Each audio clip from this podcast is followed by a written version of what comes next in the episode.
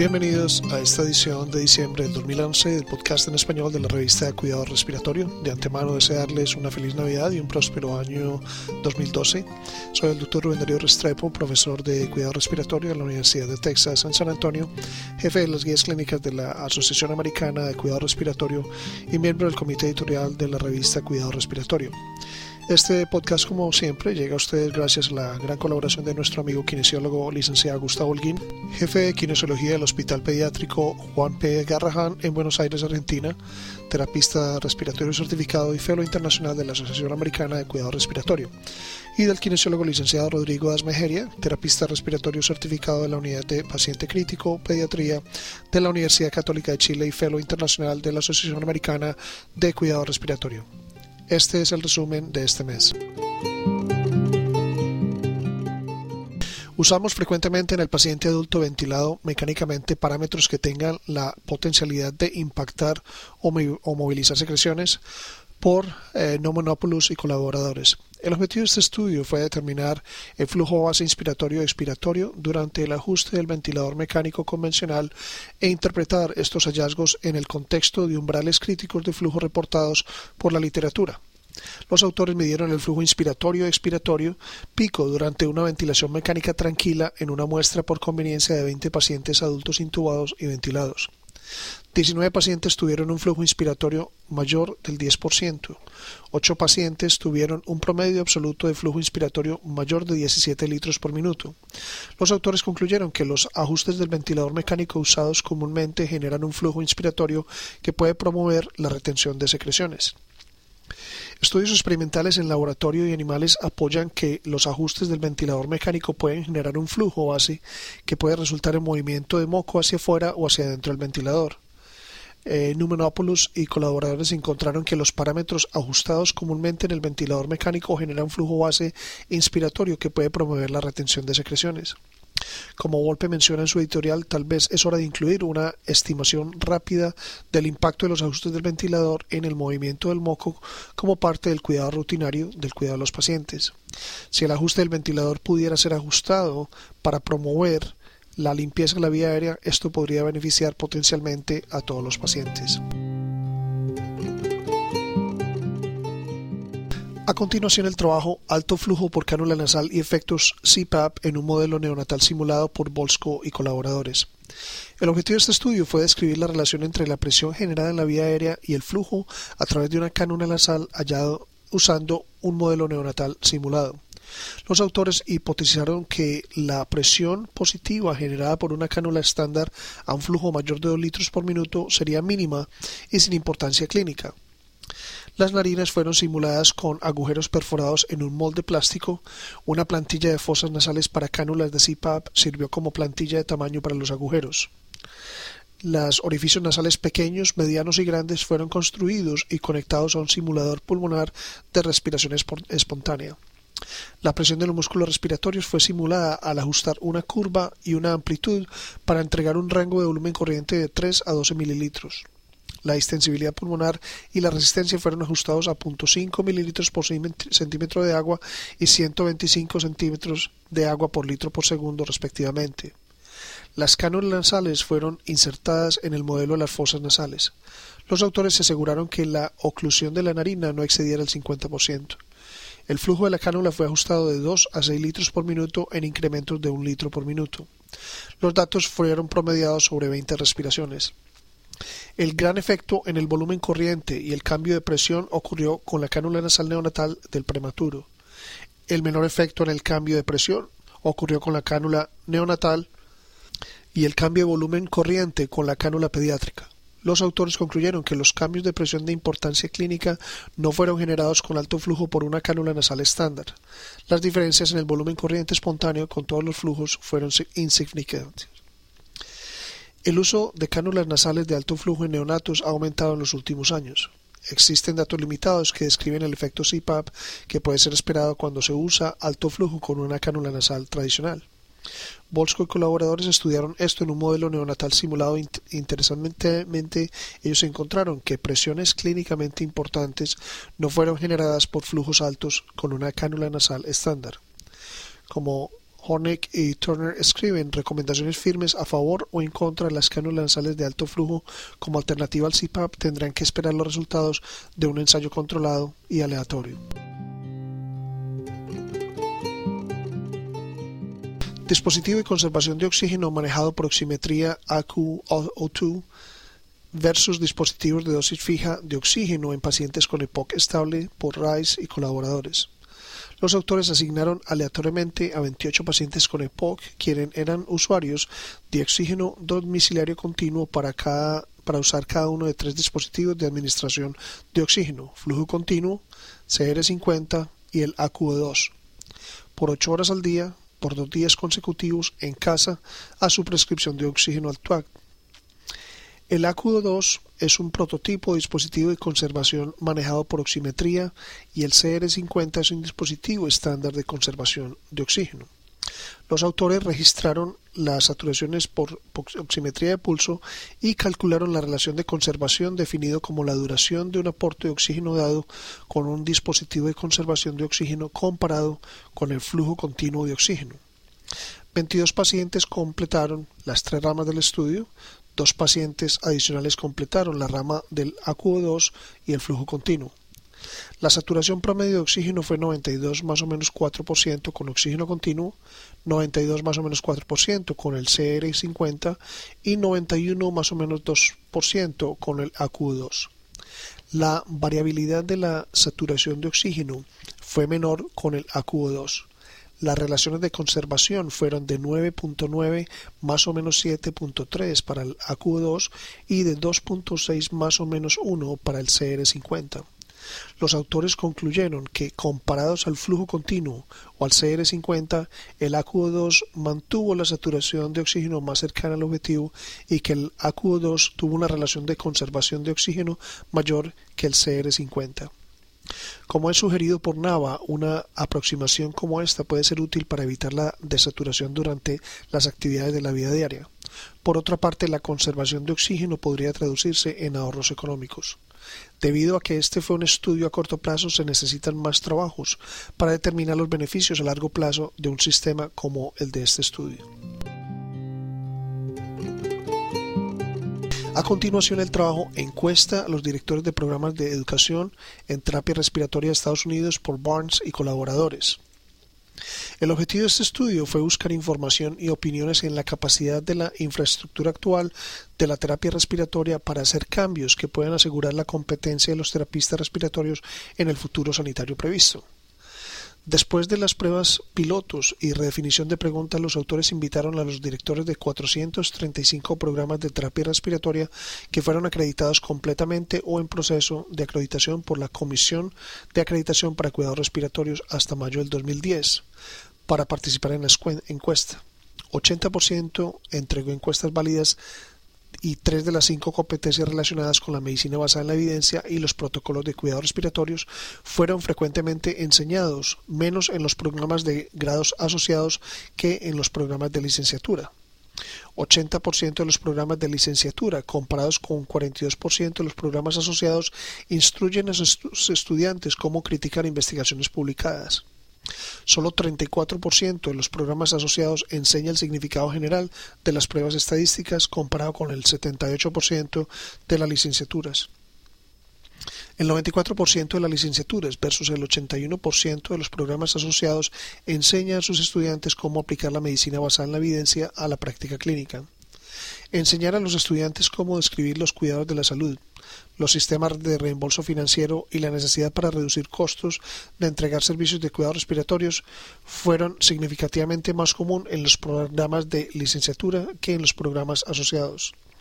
Otras competencias muestran tendencias diferentes y los programas de licenciatura reportaron mayor porcentaje de éxito que los grados asociados. Los autores concluyeron que hay muchas diferencias entre los programas de grados de licenciatura y los grados asociados. Como antecedente para la tercera conferencia de la ARC 2015 y más allá, Barch y colaboradores nos dan información y opiniones sobre la habilidad de la infraestructura actual de educación en terapia respiratoria para hacer cambios que aseguren que terapistas respiratorios competentes en los cuidados sanitarios del futuro estén trabajando.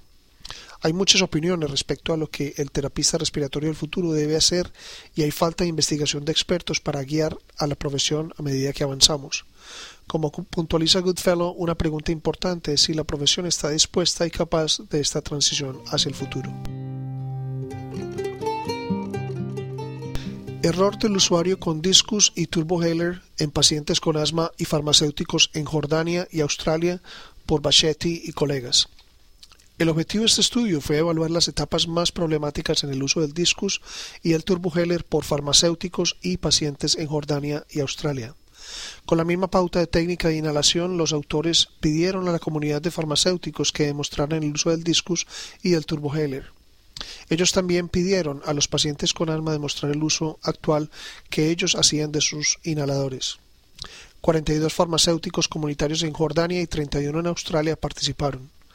En Jordania, 51 pacientes asmáticos demostraron el uso del discus y 40 el del turbohaler. En Australia, 53 pacientes asmáticos demostraron el uso del discus y 42 demostraron el uso del turbohaler. Los farmacéuticos en Australia recibieron educación en la técnica de inhalación más recientemente que en Jordania. Con el discus, pocos farmacéuticos en cada país demostraron una técnica correcta. Para el paso 3, exhalar el volumen residual, o en el paso 4, exhalar fuera del dispositivo.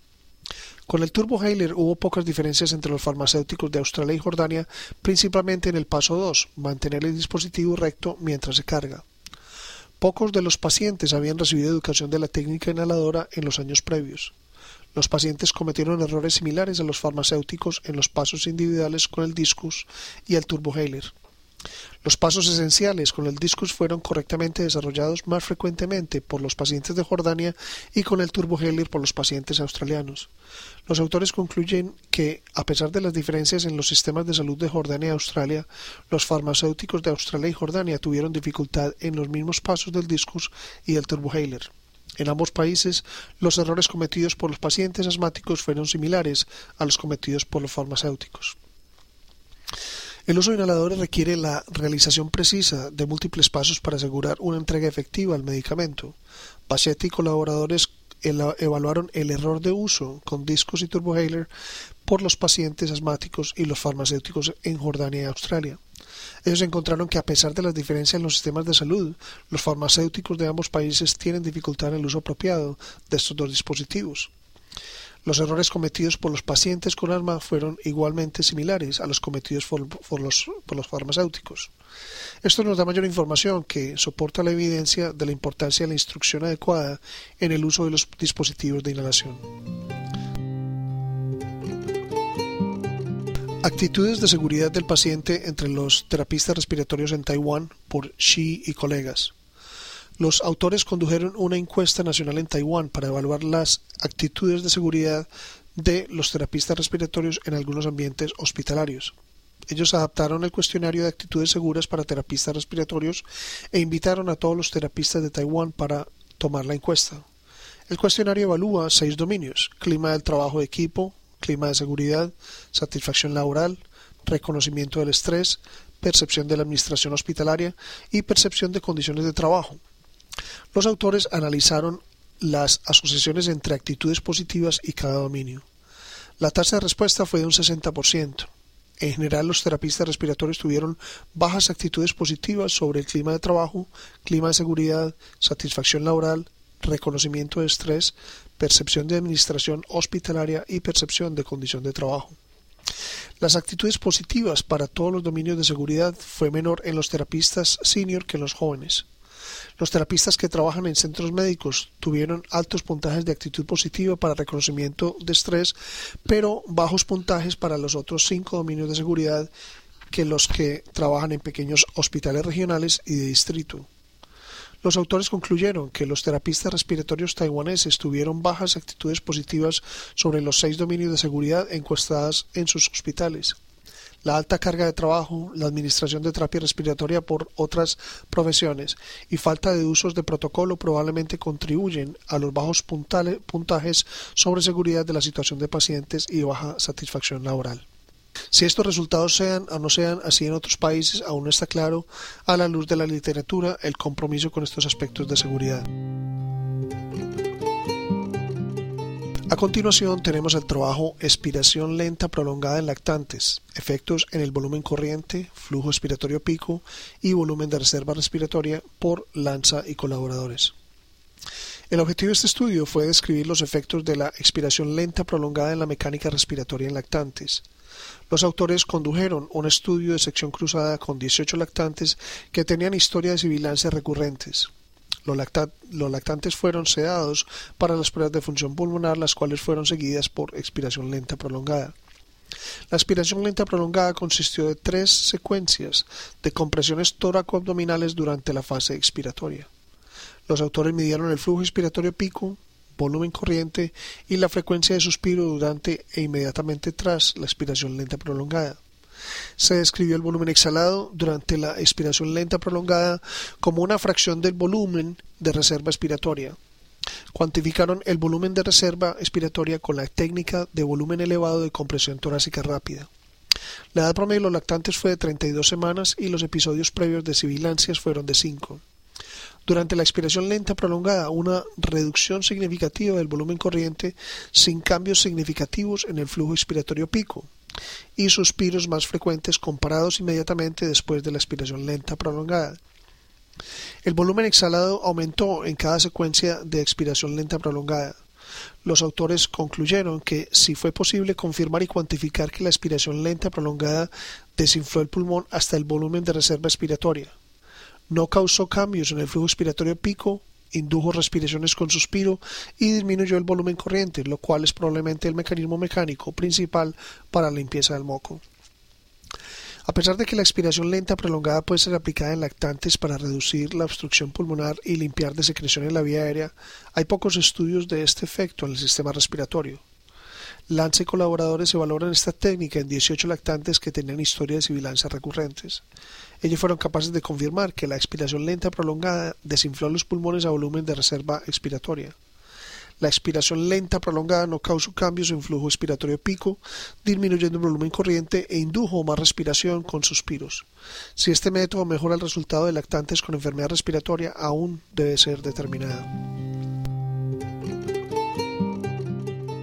Imagen de respuesta vibratoria versus cintigrafía de perfusión cuantitativa en la selección de pacientes para cirugía de resección pulmonar por Comse y colegas.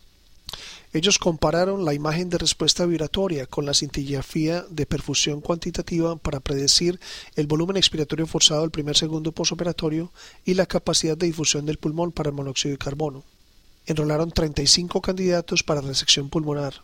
Las mediciones de imágenes de respuesta vibratoria mostraron una correlación fuerte con las mediciones de cintigrafía de perfusión cuantitativa del porcentaje de volumen expiratorio forzado predictivo posoperatorio, volumen expiratorio forzado del primer segundo predictivo posoperatorio y el porcentaje de la difusión posoperatoria predictiva. Hubo correlación entre el volumen expiratorio forzado posoperatorio predictivo medido por cintigrafía y el volumen expiratorio forzado del primer segundo posoperatorio actual. No hubo diferencias entre las mediciones de imagen de respuesta vibratoria y las mediciones actuales de volumen expiratorio forzado del primer segundo posoperatorio predictivo. Hubo correlación entre el volumen expiratorio forzado del primer segundo posoperatorio predictivo medido por imagen de respuesta vibratoria y el volumen expiratorio forzado del primer segundo posoperatorio actual. La diferencia media entre el volumen expiratorio forzado del primer segundo posoperatorio predictivo y actual fue de 49 mililitros con la imagen de respuesta vibratoria versus 230 mililitros con la cintigrafía cuantitativa de perfusión. Ninguno de los dos sistemas predijo adecuadamente los valores de porcentaje de DLCO posoperatorio con el porcentaje de DLCO posoperatorio actual. La imagen de respuesta vibratoria puede ser una buena alternativa a la cintigrafía cuantitativa de perfusión en la evaluación del candidato a resección pulmonar. El sistema de imagen de respuesta vibratoria ha sido propuesto como un método no invasivo, libre de radiación y para y simple para predecir la función pulmonar posoperatoria. Esto fue evaluado por COMSE y colaboradores en, 25 pacientes que tenían el volumen expiratorio forzado del primer segundo y la difusión preoperatorio. Ellos encontraron que la imagen de respuesta vibratoria podría ser una buena alternativa a la cintigrafía de perfusión cuantitativa en la evaluación de pacientes que son candidatos a cirugía de resección pulmonar. Nuestra investigación original este mes fue los efectos de volumen corriente alto y bajo y pentoxifilina en el flujo sanguíneo intestinal e interacciones leucocito endotelial en ratas ventiladas mecánicamente por Ayaukawa y colaboradores. Los autores eh, crearon la hipótesis de que el volumen corriente alto y el PIB alto induce alteraciones microcirculatorias mesentéricas y esas alteraciones se atenúan con, pentoxifilina que es un antiinflamatorio. Ellos anestesiaron, traqueostomizaron y ventilaron mecánicamente 57 ratas con un PIB de 10 centímetros de agua y un FI2 de, 25, de 21% por dos horas. Un grupo recibió un volumen corriente bajo de 7 mililitros por kilo y otro recibió un volumen corriente alto de 10 mililitros por kilo y un tercer grupo recibió un alto volumen corriente más pentoxifilina. La presión arterial media fue similar en el basal y después de dos horas de ventilación mecánica. El flujo sanguíneo mesentérico también fue similar en ambos grupos. La presión pico de vía aérea fue menor en el grupo de volumen corriente bajo que en los grupos de volumen alto hubo menos adherencia de leucocitos y menor migración de leucocitos en el grupo de volumen corriente y en el grupo de volumen corriente alto más pentoxifilina que en el grupo de volumen corriente alto. Los autores concluyeron que el volumen corriente bajo con PIB alto fue protectivo pulmonar y el uso de pentoxifilina temprana redujo la respuesta inflamatoria a volumen corriente alto con PIB alto durante la ventilación mecánica. La combinación de PIB alto y volumen corriente bajo disminuye parte de la injuria relacionada con la ventilación mecánica, incluida la sobredistensión pulmonar, daño debido a la apertura cierre cíclico del alveolo y respuesta inflamatoria que pueden derivar a disfunción orgánica múltiple. Aikawa y colaboradores evaluaron los efectos de volumen corriente bajo y alto y el uso de pentoxifilina en el flujo sanguíneo intestinal e interacciones leucocito-endotelio en ratas ventiladas mecánicamente. En este modelo animal, ellos encontraron que el volumen corriente bajo con un PIB alto fue protector pulmonar. La administración temprana de pentoxifilina reduce la respuesta inflamatoria al volumen corriente alto con PIB alto y sobredistancia presumida durante la ventilación mecánica. Los reportes de este mes relatan el por qué los concentradores portátiles de oxígeno de dosis pulsada no deberían ser usados con ventilación mecánica no invasiva, el uso de streptoquinasa intrapleural para el tratamiento del quilotórax, el uso de hipotermia para permitir ventilación con bajo volumen corriente en un paciente con SDRA y neumonía organizada y granuloma necrotizante en biopsia transbronquial enfermedad por Mycobacterium kansasi los casos docentes son disnea asociada con dermatomiositis y abscesos pulmonares en dos pacientes con Streptococo grupo F Landsfield, grupo Streptococo Los esperamos el próximo mes. Para recibir el contenido tanto de esta edición de la revista como de las pasadas, visite nuestra página web www.rsjournal.com y allí podrá suscribirse para recibir los podcasts de las próximas ediciones.